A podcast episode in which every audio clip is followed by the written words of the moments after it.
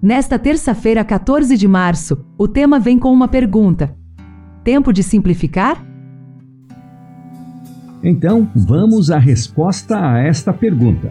As pessoas estão adiando a vinda do Senhor, riem das advertências e dizem com arrogância, como está em 2 Pedro 3,4: Todas as coisas permanecem como desde o princípio da criação. Tudo no mundo está em agitação. Os sinais dos tempos são alarmantes. Os acontecimentos futuros já projetam sua sombra diante de nós. O Espírito de Deus está sendo retirado da terra, e há calamidade após calamidade em terra e mar. Há tempestades, terremotos, incêndios, inundações, homicídios de todo tipo. Quem pode ler o futuro? Onde está a segurança?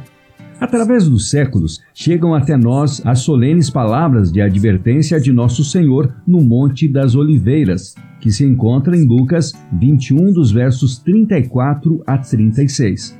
Tenham cuidado para não acontecer que o coração de vocês fique sobrecarregado com as consequências da orgia, da embriaguez e das preocupações deste mundo, e para que aquele dia não venha sobre vocês repentinamente como uma armadilha.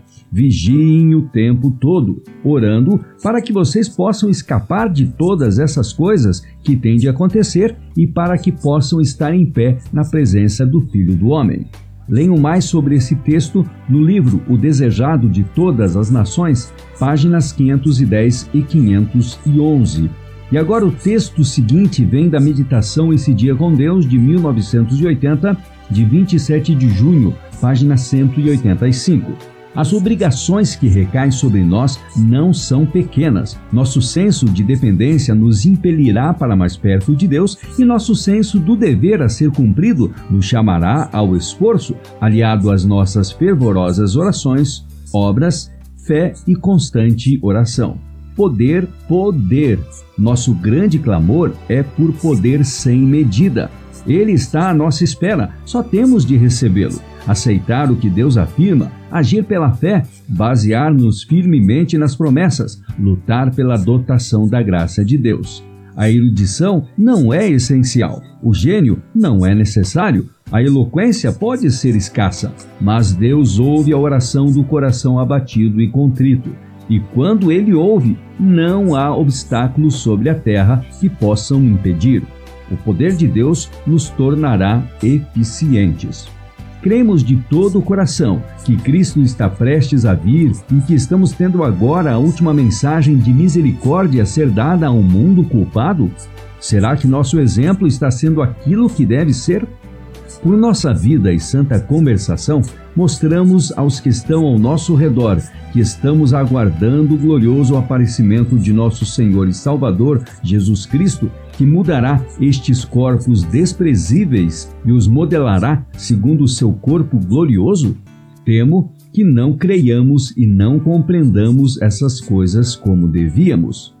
Anjos estão nos vigiando e guardando Muitas vezes ofendemos esses anjos pela condescendência em conversas banais, anedotas e zombarias, bem como por nos entregarmos a um estado de negligência e descuido.